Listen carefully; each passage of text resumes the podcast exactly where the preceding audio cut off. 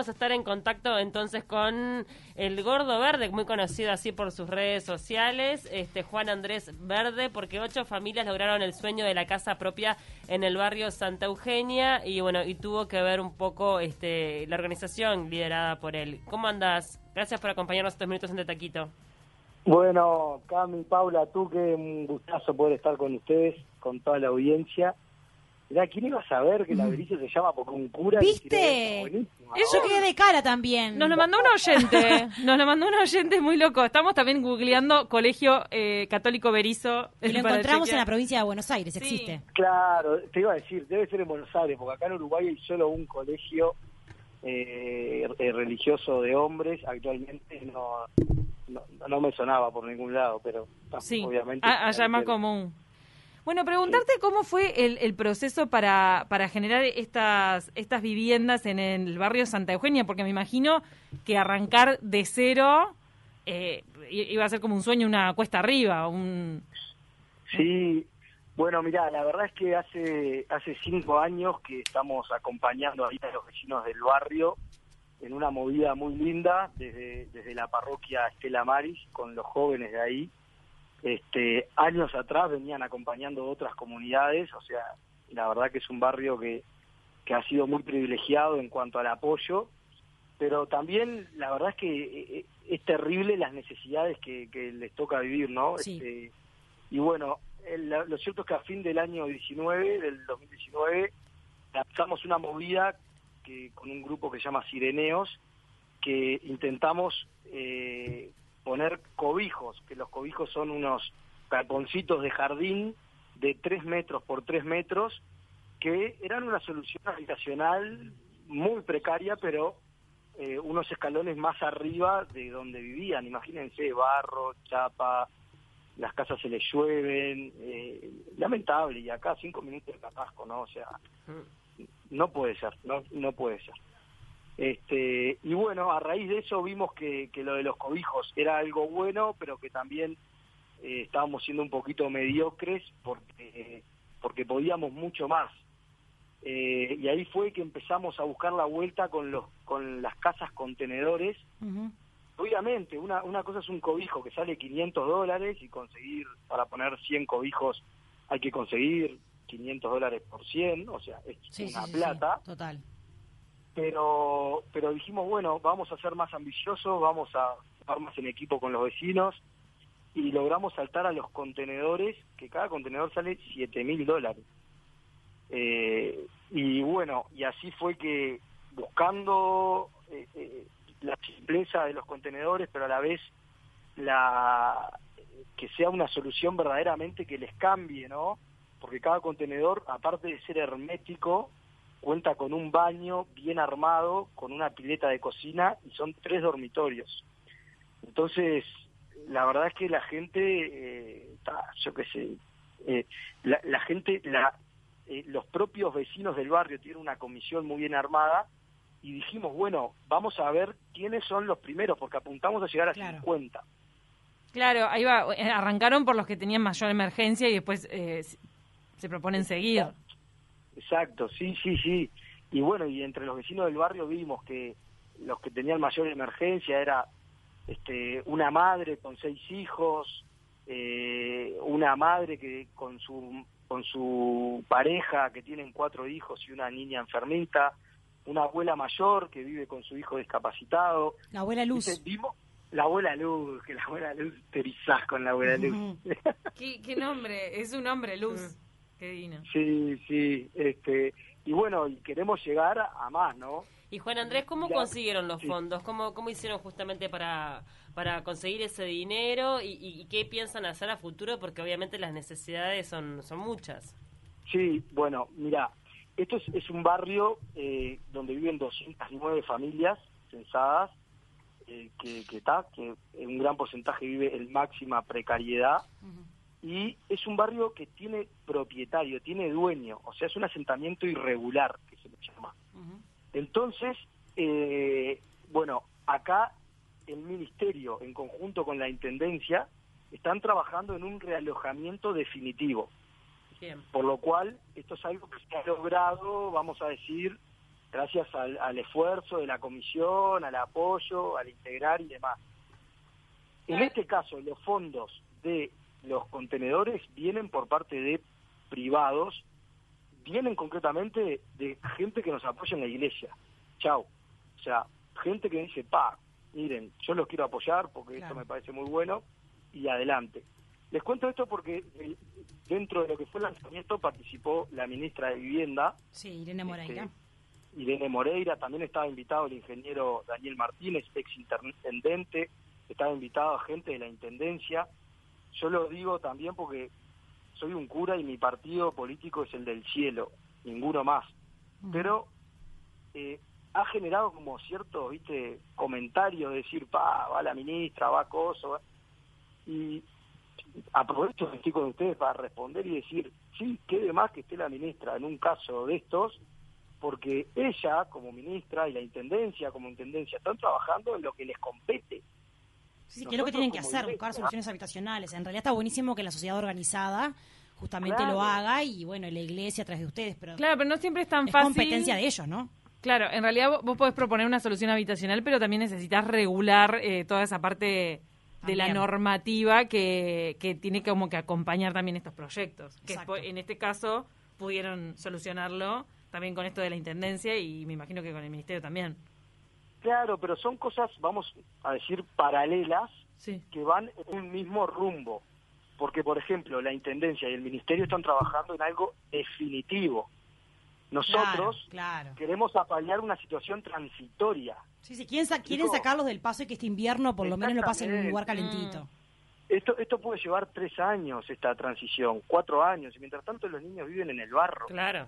O sea, Obvio. no, viste, o sea, lo nuestro es algo más, si bien es jugado y si bien es de un esfuerzo grande, pero queremos jugar en equipo.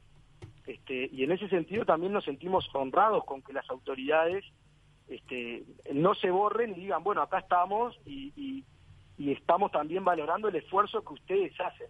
No significa que estemos, que seamos, no sé, no sé cómo decirlo, pero cada uno Se de entiende perfecto, está sumando sí. por un mismo barrio. Claro. Claro, ¿te Ahora, parece? Sí. de- después de esta primera etapa, porque bueno, eh, me decías este que como que hubo una selección de acuerdo a las necesidades, a, a las personas que de repente el, el barrio mismo entendía que eh, había que generar una solución. Eh, ¿Cuál es el próximo objetivo? Porque digo, no se va a poder hacer todo de una, está clarísimo, es muchísimo Clarísimo. dinero, ¿no? Sí, la verdad que sí. E igual, eh, gracias a Dios, eh, estamos trabajando en un plan donde se nos está apoyando y bueno, confiamos, porque después no sabemos. El año pasado teníamos previsto arrancar con esto, Claro. pero se nos fue gran parte de los fondos que teníamos en, en canastas solidarias para los vecinos. Entonces, confiamos en poder llegar a cubrir los primeros 50 familias este año. Y sería un Es gran un montón, logro claro. Y, y eventualmente lo- las- les comunicaré de esto cuando, cuando lo logremos. Es un desafío, no es una Claro. promesa, pero si se, si se logra, este, la verdad que ya con un caso ya es mucho, pero queremos llegar a la Ya sacar un niño de la calle ya es un montón. ¿Podemos ubicar eh, geográficamente dónde queda Santa Eugenia?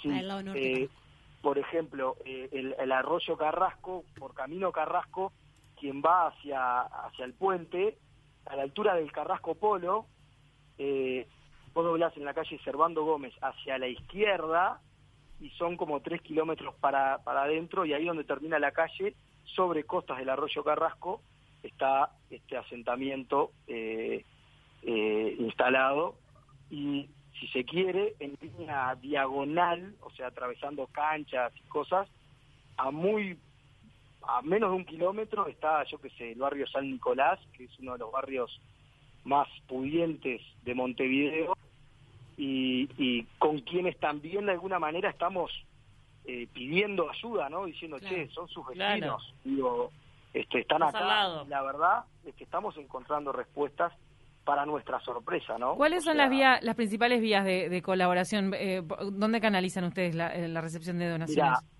hay una cuenta eh, de, de- de- ah, o sea, que es de la iglesia de Estela Maris, y lo hicimos así porque yo no quiero tener una cuenta personal ni quiero que nadie ponga su nombre.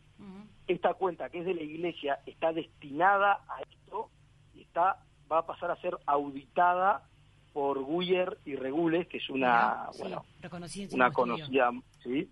Estudio que bueno que nos nos ofrecieron eso y nosotros de cabeza le dijimos que sí Obvio.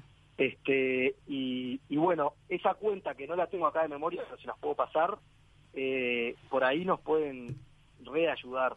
Y como les decía tipo este esta este programa misionero tiene tiene otras patas vamos a decir que, que esto es una de las patas porque hay un apoyo que tiene que ver con, con más integral tanto para los niños para los adultos hay apoyo escolar hay em, alfabetización de adultos con taller de lectura y escritura.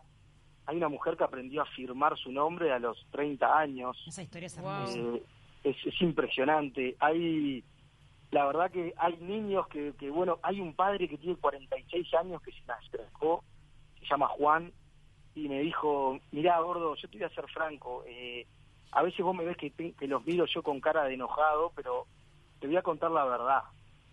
Y bueno, vino un poco en pedo, no le voy a mentir. Y, y, y me largó una que me dejó erizado. Me dice, yo soy el menor de ocho hermanos, me crié en un cuartito de cuatro por cuatro. Mis hermanos siempre me dieron palo para que tenga y siempre me dijeron que a mí me habían encontrado en un contenedor de basura. Yo me la creía, yo me la creía. Tremendo. Y ¿sabe qué cura? Yo veo lo que ustedes hacen con nuestros hijos, que juegan con ellos, que le hablan de Dios, que le ayudan en los deberes, que hacen como si los quisieran. Me tiró esa y yo tipo, ¿what? Mm. Y, y ¿sabe qué cura? Yo cuando era chico nunca recibí nada de eso. Y a veces no es que esté enojado, a veces es que tengo celos. Mirá. Qué Qué sano, "Ah, qué oh". sano que lo haya podido sacar para afuera, ¿no? Sí. Ah, sí, pero dije, vos, ¿cuánto, qué falta de amor hace también? ¿cuánto falta? No solamente para los niños, para los adultos, poner un oído para escuchar, eh, tratar de, de- de acompañar. Bueno, nada, la verdad es que, Yo que te- es parte sí. de todo lo que se hace. Yo te quería preguntar por, por, por cómo trabajan en el barrio. Yo tuve el- el- el- la posibilidad de ir contigo a Santa Eugenia una vez Sí. con el equipo de Telemundo y la verdad que es increíble Así cómo, sí, cómo se apropian del lugar y cómo hacen una comunidad, cómo hacen que las personas dialoguen entre ellos, se reúnan en una iglesia o no. ¿Cómo logran este, que las personas se organicen y efectivamente logren algo, algo hermoso que es, para empezar, la convivencia? En un lugar donde quizá Total. la educación no sea tan de moneda corriente. ¿Cómo lo logran? Me parece que es, eh, es fascinante. Contanos un poquito el trabajo que hacen ustedes. Muchos jóvenes vi también que se acercan, conversan. ¿Cómo hacen todo eso? Bueno, yo creo que tú que es así, es, es como una simbiosis también, ¿no? Ujú. Es crear puentes entre una realidad y la otra y mostrar que estamos más cerca, Claro. que tenemos más puntos en común de lo que de lo que muchos piensan, ¿no? O sea, es tal cual que es un abismo entre una realidad y la otra, pero se ven tanto beneficiados, perdón que lo diga de esta manera, los chicos de Carrasco como la gente del barrio Claro, una O sea, de vuelta. cada uno sale con, o sea, de alguna manera u otra, eh, verdaderamente con algo para crecer como persona. Absolutamente, absolutamente. Y eso es increíble, ¿viste? O sea, en el barrio lo que se logró, lo que se hizo, bueno, primero fue ver cuáles eran las necesidades básicas, porque no le puedes sacar a alguien de Dios que tiene la panza vacía, Ujú. y entonces arrancamos por las cosas que, que entendemos que son muy importantes. Luego construimos la capilla con el esfuerzo de todos los vecinos, levantó una capilla de madera que, que fue impresionante y ellos mismos la quieren y la valoran como lo que es. Viste, yo que se llevó un joven que falleció en el barrio, fue velado en la capilla y eso fue una cosa muy fuerte porque porque entendieron que ese joven que había levantado la capilla con sus manos, bueno, terminó también levantando un lugar donde él mismo fue despedido y, y, y, y, ta, y fue impresionante. Entonces, yo creo que, que algo que nos une mucho es primero buscar el bien del otro. Y ahí es donde nos, nos vemos unidos en Dios. Donde conectan. Porque Dios, viste, no- nos mandó a amar al hermano y ese es nuestro único mandamiento. Y entonces, nada, yo creo que ahí como que encontramos un punto de fusión muy grande y vemos cambios que ni se imaginan. Yo no, no las quiero atomizar, pero Hmm. hace poco este, un, uno de los chicos, ah, lamentablemente, cuando digo de los chicos, digo un muchacho de 20 años que tuvo una infancia muy jodida, este, bueno, tuvo, me se metió por el mal camino eh, y una mañana, 6 de la mañana, agarró un arma y salió a robar una moto. Y a un señor que iba a trabajar en, por, le robó en la calle Santa Mónica y Avenida Italia. Lo frenó con un arma, le dio una piña, lo bajó de la moto y le afanó la moto. La cuestión es que este muchacho arrancó con la moto robada, hizo una cuadra y dijo, ¿cómo vuelvo a la capilla? ¿Con qué cara vuelvo con los misioneros? Pegó la vuelta, le devolvió la moto, le pidió perdón. No sé qué probabilidad hay que en Uruguay te afanen una moto, te metan una piña y Sí, de película. ¡Wow! chorro Sí. a decirte perdoname flaco y el, y, el, y el que le habían robado le dice ¿qué te pasó por la cabeza, Valor? Claro. ¿Qué te pasó por la cabeza? Y el loco no sabía cómo explicar. La cuestión es que se me apareció en la mañana por la iglesia y le digo, ¿y qué hiciste con el arma? La tiré al mar. Y le digo, ¿y la tiraste cargada? Y me dice, sí. Digo, pero vos sos un... Te voy a reventar. ¿Cómo vas a tirar un arma cargada al mar? Y me dice, bueno, cura, no puedo pensar en todo. Claro. Claro. Tremendo. Ahora, el tema, vos ahí mencionabas de repente lo del mal camino y el tema, pienso que tal vez de las adicciones que puede estar muy presente en determinados contextos. En realidad, l- las adicciones están presentes en toda la sociedad, independientemente de donde se viva, está hablar. clarísimo. Pero este, a lo que me refiero es si a veces necesitan trabajar con algún tipo de, de profesionales o que haya un equipo multidisciplinario para atender las necesidades que, que tienen los chiquilines, porque a veces capaz que hay re buenas intenciones por parte de ustedes de sacarlos adelante, pero, viste, necesitan otro tipo de ayuda y contención. To- Totalmente, totalmente. En ese sentido, la, la, la iglesia tiene una, viste, una rama bastante abierta en, en- en diferentes áreas y bueno, contamos con el apoyo de lo que se llama la Facenda de la Esperanza, que está acá en Montevideo y en Cerro Chato, que son dos casas de la iglesia que apoyan este, fuertemente este, estas realidades de, de, de adicciones, ¿no? Eh, la verdad que eh, nos ha tocado acompañar dos casos concretos, eh, pero más allá de eso, en general debo admitir que este barrio es un barrio de muchos niños, de que los jóvenes que están dentro de todo son muy laburadores, trabajan de lo que es la turba y las familias en general son trabajadoras.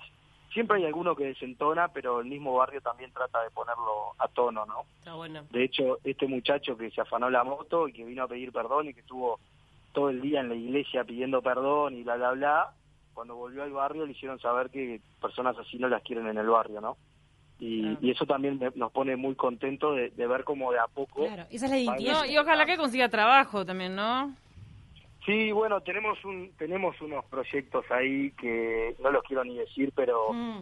pero que, que, que, bueno que tienen que ver con esto con un- una este, comunidad eh, tenemos empresas que nos quieren apoyar Ah, y bueno. los- la mano de obra la tenemos obviamente estamos tratando de, de organizarnos bien y de ir paso a paso porque el que mucho abarca poco aprieta Claro. Está bien. Bueno, Juan Andrés, antes de, de despedirte, queríamos eh, charlar un poco de, de las redes sociales y cómo ustedes se fueron reconvirtiendo en la iglesia para transmitir las misas. ¿En qué está eso? ¿Está semipresencial, semi-red, Este cura ayornado que tenemos. semi-streaming? ¿Cómo están? No, bueno, eh, eh, yo creo que el, el boom eh, del año pasado de, de- de las misas online creo que ya pasó y creo que en muchos casos ya cansó también, ¿no? O sea, como a los chicos, viste, que que sé, clases por Zoom, ya está, basta. Eh, ya como que está, obviamente hay un target adulto mayor Claro. que, que disfruta y que necesita de seguir teniendo las celebraciones online. Pero obviamente, digo, yo me acuerdo cuando arranqué, arrancó la pandemia, que yo estaba en cuarentena en lo de mis viejos, en campaña, y yo que sé, tenía 4.000 conexiones en una misa, y yo dije, ¿what? Claro. Nunca me pasó una cosa así. bueno, hoy en día son 300 conexiones, ponele, ¿no? En lo que es mis redes. Pero obviamente la iglesia en general creo que ha avanzado mucho y lo aplaudo, la verdad es que lo aplaudo porque creo que estamos un poco en el debe, eh, el de manejar mejor este, eh, los medios y las redes, ¿no? Y bueno, hay un equipo muy bueno, muy bueno que se ha formado. Está Majo Pastorino, que es una gran comunicadora, este, que bueno, que está metiendo el lomo ahí con, con todo el gran equipo. Y bueno, ojalá, ojalá que se, que se logren hacer este, cosas de calidad y, y para bien de la gente, ¿no? Y acercar un poco la religión en las redes, que a veces queda un poco por fuera pero eh, con la pandemia se vieron obligados a hacerlo y, está buenísimo porque y está funcionando. Exacto. Sí, totalmente. La verdad que yo creo que la pandemia eh, en, muchas cosas nos ha dejado este, cosas buenas. Primero, a valorar la vida, a valorar los afectos, a valorar la familia, a valorar esos tiempos. Me ha tocado despedir eh, personas, seres queridos, que, que una de las cosas que me decían es, doy, doy gracias a Dios porque la cuarentena nos hizo estar, por ejemplo, tres meses con mamá, este, y bueno, después nos tocó despedirla, pero los últimos tres meses los pasamos con ella. Digo, capaz que si nos hubiese agarrado esta misma situación en otra circunstancia, eh, cada uno, cada hijo estaba en la suya, ¿viste? Y, no hubiésemos compartido por lo menos esta despedida, ¿no? Claro. Y, y han surgido cosas muy buenas de esta pandemia creo que todavía no es momento de pasar raya, pero creo que a todos como sociedad en algún momento vamos a decir, pa, pasamos esta esta situación. Otros años hemos vivido guerras, digo, yo no agarré ninguna guerra por la edad que tengo, pero seres queridos, abuelos, digo, han vivido situaciones extremas. Y creo que esta es la que nos toca a nuestra generación, ¿no? Este, y hoy o mañana, ojalá podamos decir, bueno, estuvimos a la altura, la rompimos, la pasamos por arriba, tuvo sus costos, pero, pero estuvimos a la altura, ¿no? Y eso es lo que, por ejemplo, nuestro cardenal Daniel a los curas jóvenes nos ha, nos ha pedido mucho en este tiempo. Cuando termine la cuarentena, que podamos mirar para atrás y decir, bueno, estuvimos a la altura y, no nos guardamos nada. Acá un oyente recalca tus misas online y dice que 300 personas es un montón y que muchas veces mm. presencialmente no van. Así que enhorabuena esta, esta misa online por Instagram. Qué grande. Y, mandó Mirta, no nos olvidemos del padre Cacho y el, gordo verde son lo más. Mandó un oyente. El padre Cacho es un ejemplo a seguir. Y, y nada, justo esta semana un misionero de la parroquia Estela Maris, este, de acá de Carrasco, fue enviado, o sea, un pibe que decidió ir a la tierra del Padre Cacho, a la iglesia del Padre Cacho, a vivir durante un año ahí en Pozolo y trabajar con la gente del Borro. Y, bueno, les cuento porque pasó esta semana y estuve ahí visitando la tumba del Padre Cacho. Qué Bueno, muchísimas gracias, por estos minutos acá en De Taquito. Chicas, son unas cracks. Un abrazo enorme. Otro para vos. que Dios la bendiga a ustedes, a toda su audiencia. Y nada, gracias a ustedes por, por su trabajo y por mantener la alegría y la energía de la gente. Para, y te agarramos saliendo del gimnasio, ¿puede ser? Sí, estoy todo chivado. Ah. bueno, qué timing, a full. Vamos a bañarse, cura. Pero bueno, un placer, un placer conversar con ustedes. Igualmente para nosotras. Un abrazo grande. Abrazo. Abrazo, abrazo. enorme.